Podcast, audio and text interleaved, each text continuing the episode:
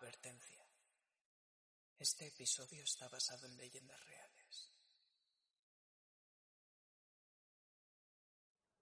Muchos descansan. Esperan paz eterna.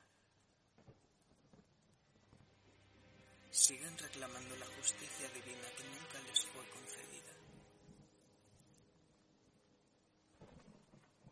Mientras ese momento llega, su furia contagia a todo curioso que cae en sus redes. Y también las paredes de aquellos lugares en los que sus desgracias sobrevinieron.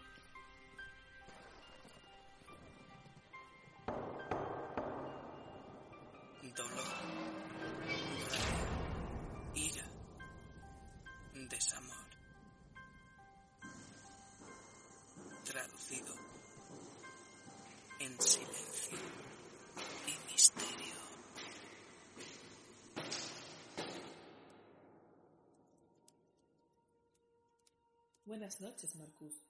Ha pasado mucho tiempo desde la última vez que nos vimos, cuando te envié a Baltimore a buscar pruebas para esclarecer los hechos que enviaron a Edgar a la tumba. ¿A qué se debió tu ausencia tan prolongada? Buenas noches, Marquesa. Ya echaba de menos hacerle una visita. Aquella misión que me encomendó hizo pedazos mi al ver que habían hecho muy bien su trabajo. No encontré forma de defenderle. Un gran amigo mío, vendido a los lobos. Después de aquello, decidí irme a viajar alrededor del mundo para intentar arrancar de mi mente esa odiosa sensación. Escuché decir que consiguió traerle a la vida. ¿No es así? Sí, tengo pactos en el más allá con personalidades que nunca llegarías a creer. Nunca podrías imaginar hasta dónde podría llegar con mi poder. He de decirte que sí, está descansando en un lugar mejor que una fría y húmeda tumba. Eso me tranquiliza.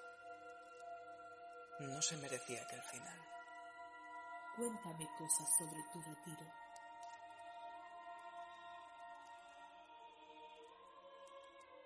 Pues, debido a la muerte de mi amigo, en mis planes estaba el realizar un retiro. De Baltimore me dirigí hacia Japón, al lugar más inhóspito que pudiera encontrar, para reencontrarme conmigo mismo.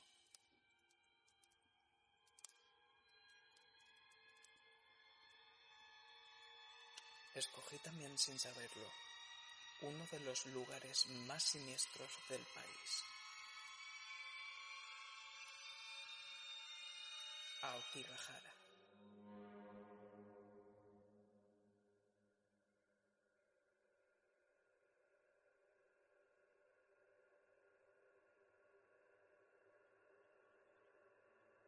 ¿El bosque de los suicidios?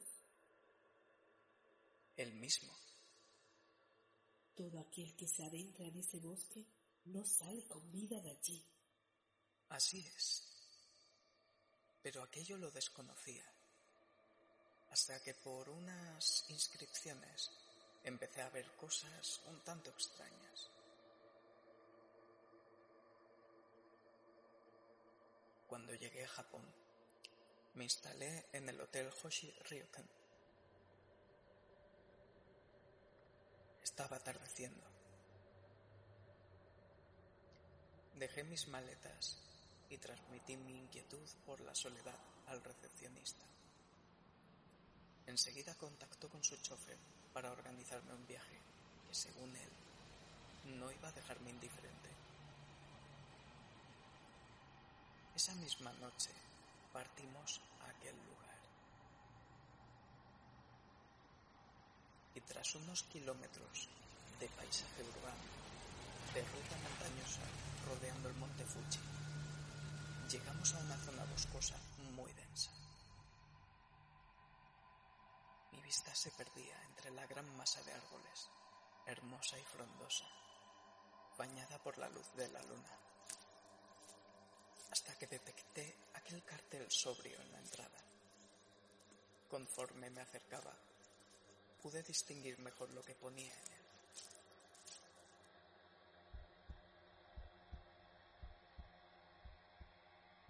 Tu vida es un hermoso regalo de tus padres. Por favor, piensa en tus padres, hermanos e hijos. No te los guardes. Habla de tus problemas. No sufras solo. Antes, contacta con alguien. Un ruego para evitar que alguien cometa una locura. ¿Qué percibiste en ese lugar que te invitara a querer reunirte con Yamad, el rey del infierno? La culpabilidad que arrastraba por la muerte de Edgar. Eso me hizo pensar que le debía justicia. El entorno en ese momento era del más absoluto silencio. Apenas se escuchaba el arrullo de las hojas a merced del viento. Solo estábamos mi dolor y yo. Los demonios torturados que envolvían mi mente, conocidos en Japón como Yurei, alimentaban mis deseos de querer abandonar este mundo. Podrían ser perfectamente las almas en pena que rondaban por el bosque tras suicidarse. Se alejaba un poco la mirada. Podría entrever además el cadáver de una persona que yo calculaba que era de edad avanzada, en posición fetal, bajo un haya. Mis penas quedaron al margen al contemplar esa escena. Apartando cuerdas y ramas, me acerqué a ella lentamente. ¿Por qué motivo querría suicidarse una persona anciana? Presa de una costumbre japonesa, conocida como ubasuke. Una tradición milenaria, en la que las personas ancianas, o bien sintiendo que son un estorbo para la familia a la que pertenecen, o bien forzados por sus familiares, eran abandonados en las inmediaciones de los bosques para dejarlos a su suerte. Una muerte por hambre, por sed, por frío. No quiero imaginarme los momentos previos a que el corazón deje de latir, con una mente aturdida, la duda ante haber cometido pecados que la pudieran arrastrar a los pies del demonio. Y todo ello completamente sola. Al acercarme al cadáver, vi que se trataba de una mujer. Tenía el rostro descompuesto por su estado, pero su expresión era dulce. Bajo la mano, escondía un trozo de papel con tipografía hiragana, que decía algo así como En las profundidades de las montañas, ¿a quién le pertenecía que la anciana madre rompiera una ramita tras otra, sin hacer caso de sí misma? Lo hizo por el bien de su hijo. El amor de una madre. Sí, indiscutiblemente. Además, el sentido del deber que en el antiguo mundo oriental se impartía era muy estricto. Si era considerada natural esta práctica, no se iba a mostrar oposición de ningún tipo, aunque el viaje al más allá sea en estas condiciones. ¿Cómo conseguiste evitar que los espíritus de aquel lugar no te arrastrasen al suicidio? Se volvió un verdadero tormento, pero algo ocurrió. Entre caminos laberínticos y todas esas voces en mi cabeza incitándome a matarme, y además la soledad del entorno, pude escuchar la voz de mi querido Edgar, resurgiendo del fondo de aquellos lamentos, dándome fuerzas para continuar. La fortaleza de un hombre se halla en la nobleza y pureza de sus sentimientos. Escapa, pues, de todo aquello que irrumpa en tu corazón. Deja que los espíritus malignos se destruyan entre ellos. Ábrete paso, triunfante, por el camino de la luz. Y así, derribar las cadenas que estaban atrapando mi sino. Edgar, solo podía ser él.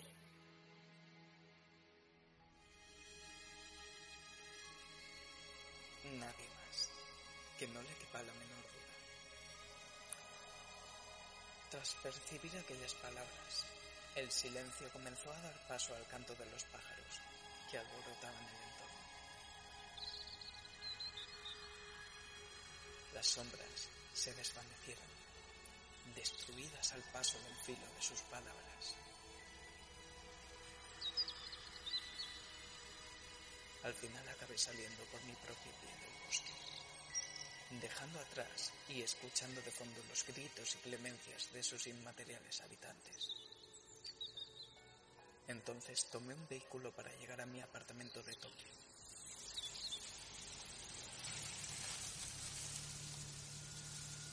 Para mi sorpresa, al entrar en mi habitación, encontré sobre la cama una carta que decía algo así como...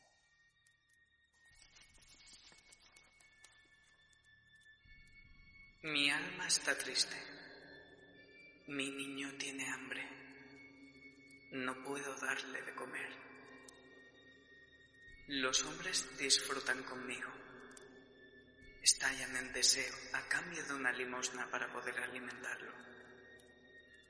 Le compro leche y algo dulce para que coma. Mi niño tiene hambre. Estoy cansada. Me duele todo el cuerpo, pero necesito alimentarlo. Ahora he conseguido comprarle comida. Mi niño vive. Mi niño aguanta. Mi niño te van a encontrar. ¡Qué horror! Suena escalofriante. ¿Quién había escrito esa carta? No tengo ni idea todavía.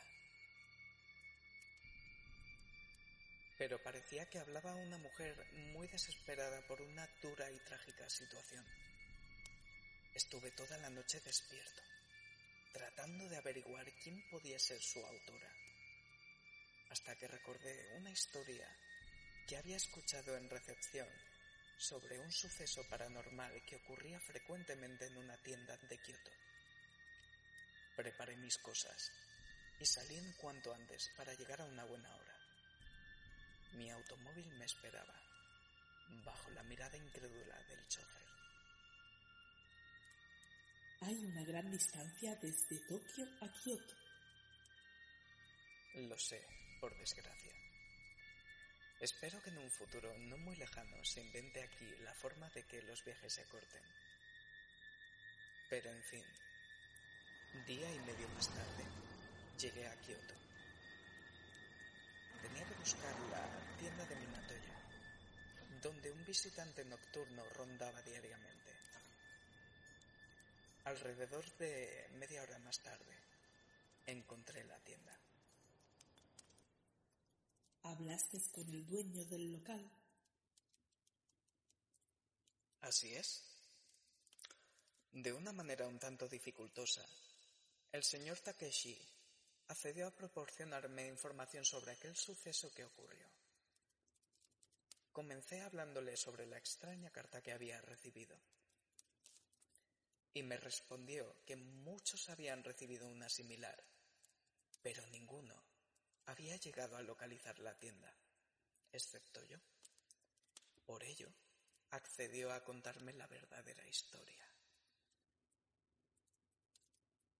¿Cuál fue la historia? Hablaba de un antepasado suyo muy lejano en el tiempo, Tanaka-san, un hombre noble, de corazón grande, que se había dedicado al comercio toda su vida. aunque tenía ciertas sospechas por su parte de haber formado parte de los Ronin, un grupo de samuráis renegados del emperador. Una noche, una mujer que vestía de forma muy humilde llegó a medianoche para comprarle un caramelo. Él estaba en la tienda todavía arreglando las cuentas y estaba a punto de cerrar.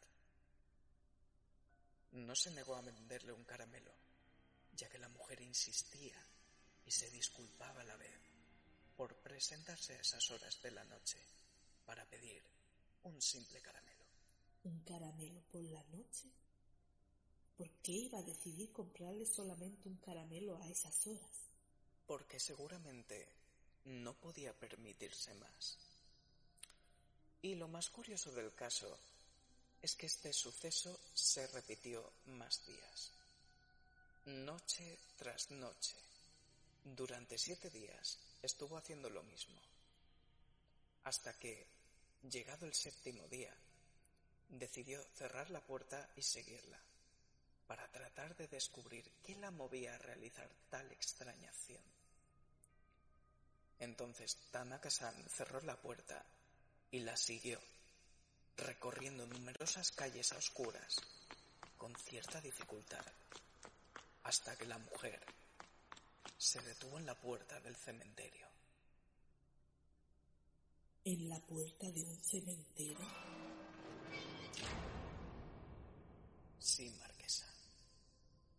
Una vez que entró en el cementerio, desapareció entre las tumbas.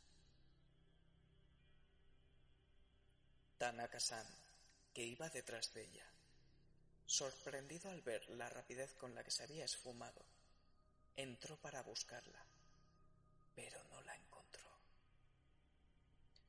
Mientras iba deambulando por el cementerio buscando a la mujer, en lugar de encontrarla, escuchó en la lejanía el llanto de un bebé. Por un momento se olvidó de ella para centrarse en encontrar el origen de esos llantos. Al rato de investigar las tumbas, localizó de dónde provenía el llanto. Ese mismo llanto provenía de dentro de una de las tumbas que tenía enfrente. ¿Me lo estás diciendo en serio? ¿Qué hizo a continuación? se dispuso a excavar la tumba para encontrarlo. Tras grandes brazadas de tierra, encontró a un hermoso niño, vivo, abrazado por la misma mujer que iba a comprarle los caramelos. Pero esa mujer estaba muerta. El niño llevaba en una de sus manos el caramelo que Tanaka-san le acababa de vender a la mujer. Esto no puede ser real. Tan real como la nota que había recibido esa mañana para que viniera a este punto del planeta a descubrir algo. Cuando salí de la tienda, habiendo terminado de hablar con Takeshi, me esperaba un automóvil para llevarme a Tokio. Estaba confundido por lo que acababa de escuchar. Por lo tanto, decidí echar una cabezada durante el trayecto. Al llegar allí, entré a la habitación del hotel, me cambié y me dispuse a tomar un baño. Bien merecido estaría, después de tan largo viaje. La verdad es que sí, tiene razón. Pero ese momento de paz no duró mucho. Terminé mi baño y cuando fui a por mi maleta para buscar una tarjeta de un contacto, dentro de ella había un caramelo y al lado otra nota. Me dispuse a abrirla y en ella había escrito lo siguiente. Has conocido la lealtad de los lazos de sangre. Es hora de que conozcas la cara más oscura de la locura, al otro lado del océano, al otro lado de las arenas del tiempo. Solo una advertencia.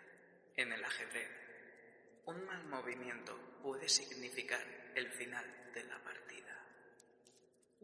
Un dulce de algo que intenta mantenerte con vida por algo que puede pasar. ¿Fichas de ajedrez? ¿Cómo relacionaste aquello con tu siguiente visita? En uno de mis tantos viajes a Nueva York, recordé haber visto en los periódicos un caso relacionado con Paul Mooney, un hombre que se volvió loco en la mansión de los Burgard Keys. ¿Y dónde vivía el señor Mooney? En Nueva Orleans, Estados Unidos. Tras haber visitado Japón, creí oportuno hacerle una visita. Tras varios días de viaje en barco y carretera, llegué a la casa Berger. ¿Qué ocurrió en aquel lugar? Pierre Gustave Toutain Berger, un general retirado de la guerra que acabó convirtiéndose en senador de Luisiana.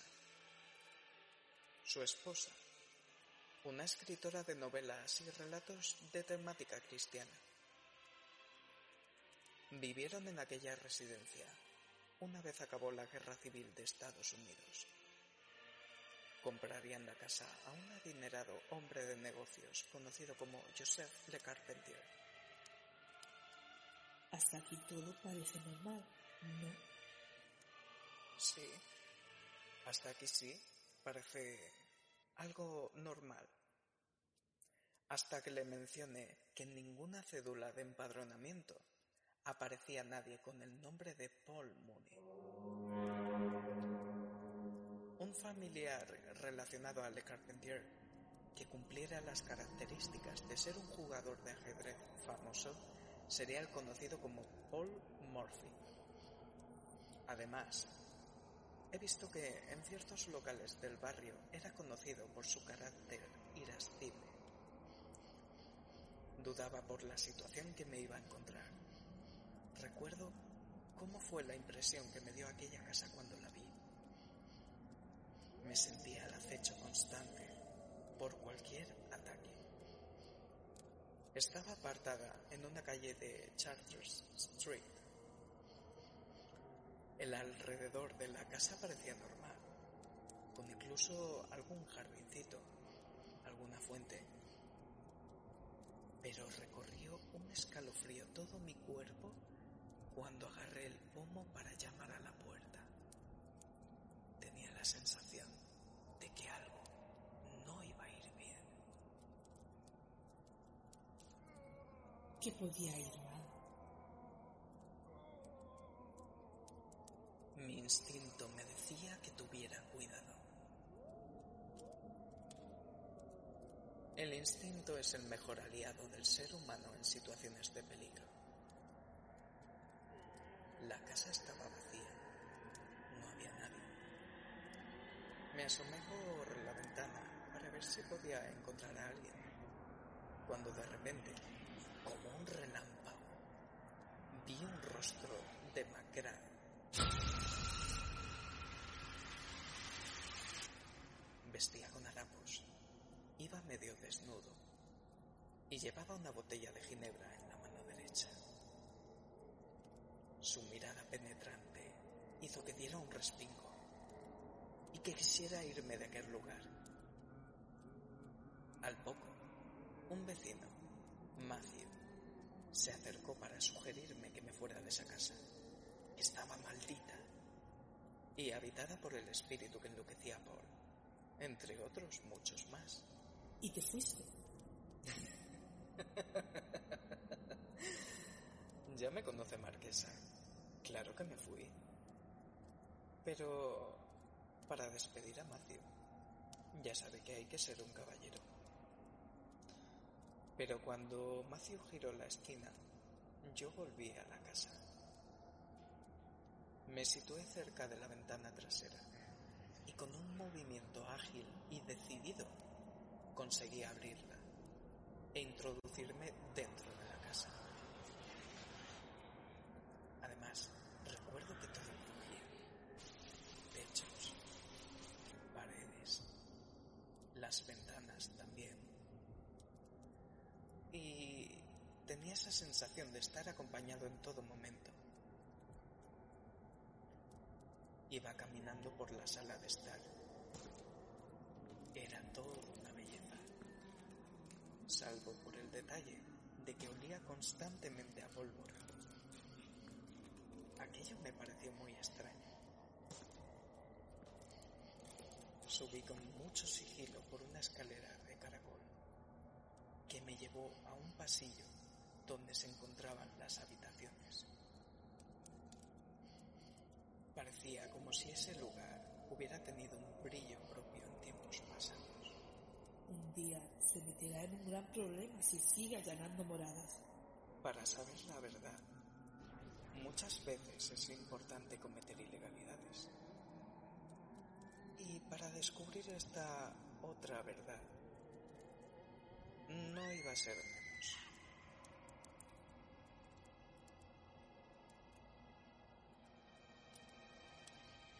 Los crujidos iban en aumento. Mi respiración se escuchaba ante el sonido de mis pasos subiendo la escalera.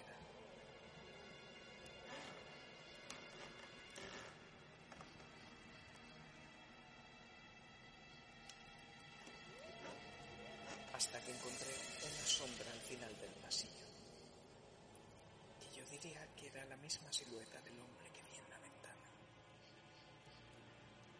Escuché susurrante decirme, No tengo nada en la vida, solo una puta enfermedad. acto seguido, se lanzó por la ventana que había al fondo del pasillo y salió otro ser espeluznante, enfadado, cargando una Winchester que apuntaba hacia mí. Un caballero invadir un hogar que no le pertenece. Yo tampoco soy un caballero y por ello el último aliento que salga de su boca será el que respire en este mismo instante.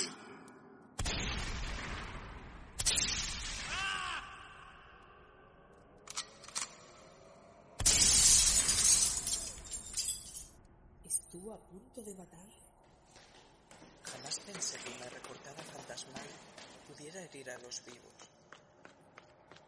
Me dio un hombro. Y tuve que salir corriendo por el mismo lugar de donde había entrado. Corrí, corrí y corrí, como si no hubiera un mañana.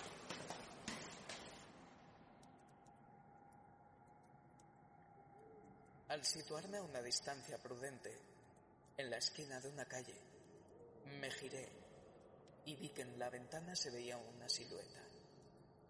Era la de ese mismo hombre, que iba acompañada de un perro.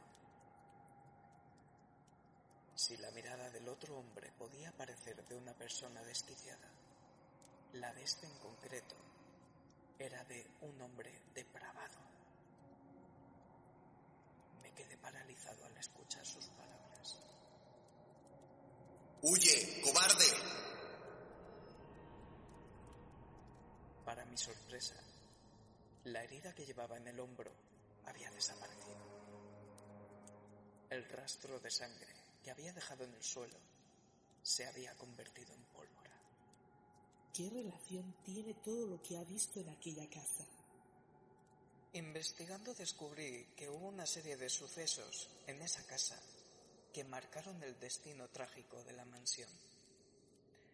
Se dice que el señor Burgard arrastró consigo la maldición de formar parte de una guerra como la de secesión, donde miles de muertos terminaron sus días con una bala entre ceja y ceja.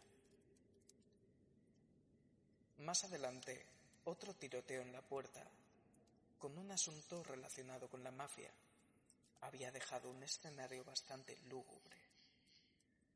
Yo creo que el olor a pólvora podía significar eso. Estos dos sucesos, junto a lo anterior, dejarían una esencia muy oscura en la casa. Aquel hombre incitándome a escapar de aquel lugar tenía una clara intención de proteger su espacio.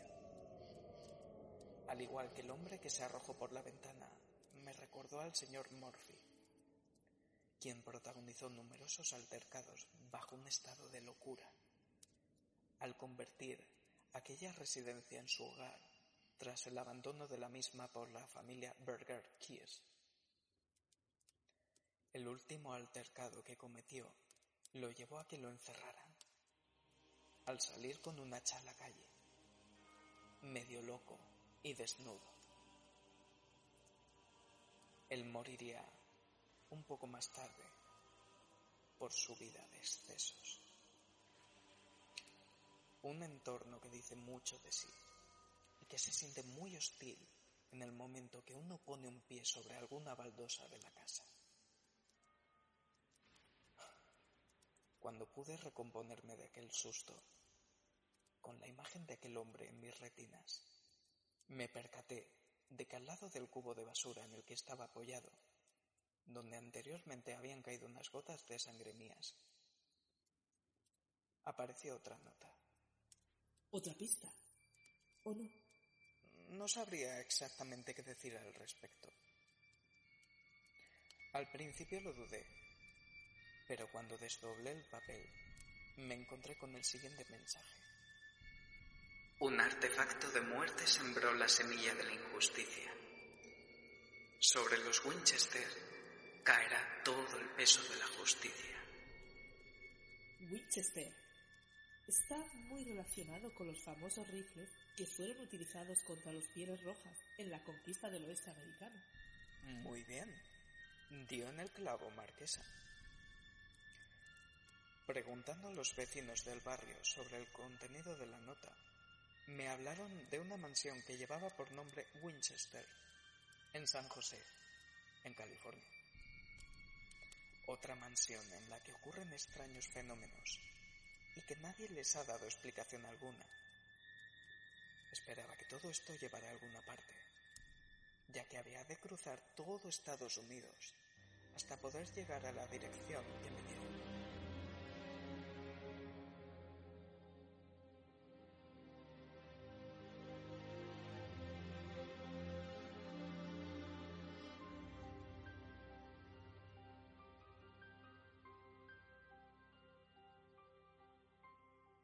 Un par de días más tarde, llegamos a la Diregon Station de San José. Una estación antigua, preciosa, como nunca antes había visto alguna. Cogí mi maleta y tomé rumbo hacia la casa, caminando bajo una espesa neblina. Era de noche también. El ambiente era helado hecho que me recordó que debía haber cogido el abrigo de pelo que mi abuelo me dejó en herencia hace unos años. Las farolas de gas comenzaban a emitir unos destellos característicos de su pronto encendido. Habían algunos carruajes que transportaban a los últimos viandantes de la noche. Estaba como en un ambiente diferente, pero tuve que detenerme. ¿Por qué motivo? Escuché un disparo y un destello cegó mi vista. Mientras caía al suelo e iba perdiendo la conciencia, vi a una mujer como tal vez indioamericana acercarse a darme la mano para que pudiera levantarme. Estaba helado, como si hubiera estado horas tendido en el suelo. Cuando desperté, la calle estaba vacía. Esa hermosa sonrisa que me ayudó a levantarme se esfumó entre la bruma que envolvía mi persona. Al levantarme del suelo y recoger mis cosas que estaban desparramadas a mi alrededor, me giré y encontré un cartel enfrente de una puerta con una gran verja de hierro. En él ponía Winchester House, la casa Winchester. De repente, se abrió.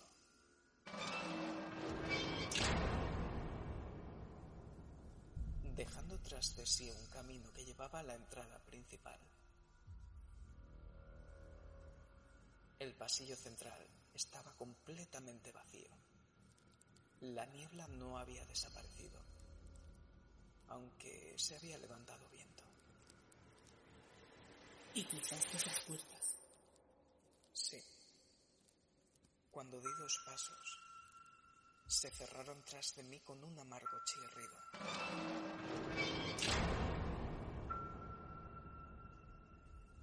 Algo no me estaba gustando.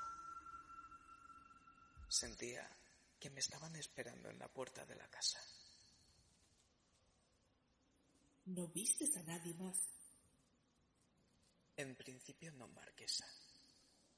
Pero mientras iba caminando, notaba la presencia de varias personas que se cruzaban delante de mí. Me miraban. Intentaban tocarme. Muchas de ellas iban con hachas. Otras estaban con actitud de luchar en cualquier momento. Había otro pequeño grupo entre ellos que permanecía asustado. Eran personas indefensas, con miedo. El hecho de que vieras a una indio pelirroja ayudarte me hace recordar que sobre aquel lugar cuenta la leyenda que varios indios murieron a manos de hombres blancos que se atrevieron a invadir sus tierras para conquistarlas, usando para ello el famoso rifle Winchester. Aquel que se a aquella mansión donde se encontraba William Winchester podía sentir crujidos y sonidos de batallas entre indios y blancos. Para nada se equivoca. Tras recorrer un pasillo rodeado de jardines, una fuente que alcanzaba a ver a lo lejos, llegué a la puerta. Una anciana se encontraba en la entrada de la casa. Iba vestida de blanco. Su aspecto era bastante saludable. Tenía toda la pinta de ser Sarah Winchester, la esposa del general William. Levantó su brazo izquierdo haciendo un gesto para detenerme el paso, al mismo tiempo que, con su mirada perdida en el horizonte y su brazo derecho, señalaba hacia el largo pasillo que acababa de cruzar. Señalaba también a todos aquellos espíritus que me estaban rodeando en aquel momento, los cuales todavía estaban ahí al girarme. Sedientos de rabia, imagino. y de rencor. Cuando volví la mirada hacia la puerta, la mujer que me había atendido había desaparecido. En su lugar había una llave en el suelo y unos garabatos en la pared que formaban las palabras fuera a los espíritus impuros. ¿Espíritus impuros? ¿Lo diría por aquellos espíritus indioamericanos? Seguramente. Piense que, según el lado desde el que se mire, el enemigo puede cambiar de bando. Gracias al invento de William, todo aquel que estuviera a 200 metros en un radio de alcance era víctima del plomo. Nada tenían que hacer las flechas o las hachas de los indios cuando los hombres blancos invadieran su territorio. Entonces abrió la puerta de la casa. Sí.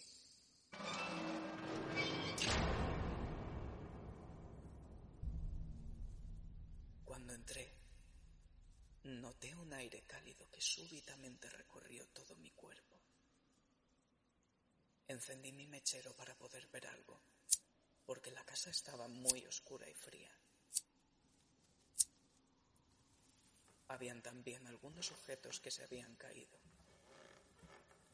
Un reloj de cuco aparecía destrozado en el suelo, aunque de fondo podía escucharse su rítmico y acompasado tic-tac. La escalera, ostentosa en su diseño, tenía algunos peldaños rotos por un derrumbe, posiblemente por el gran terremoto que sufrió Los Ángeles en el año 1906. Los ventanales hechos con unas vidrieras perfectamente diseñadas. Esto tenía pinta de haber sido un palacio en otros momentos.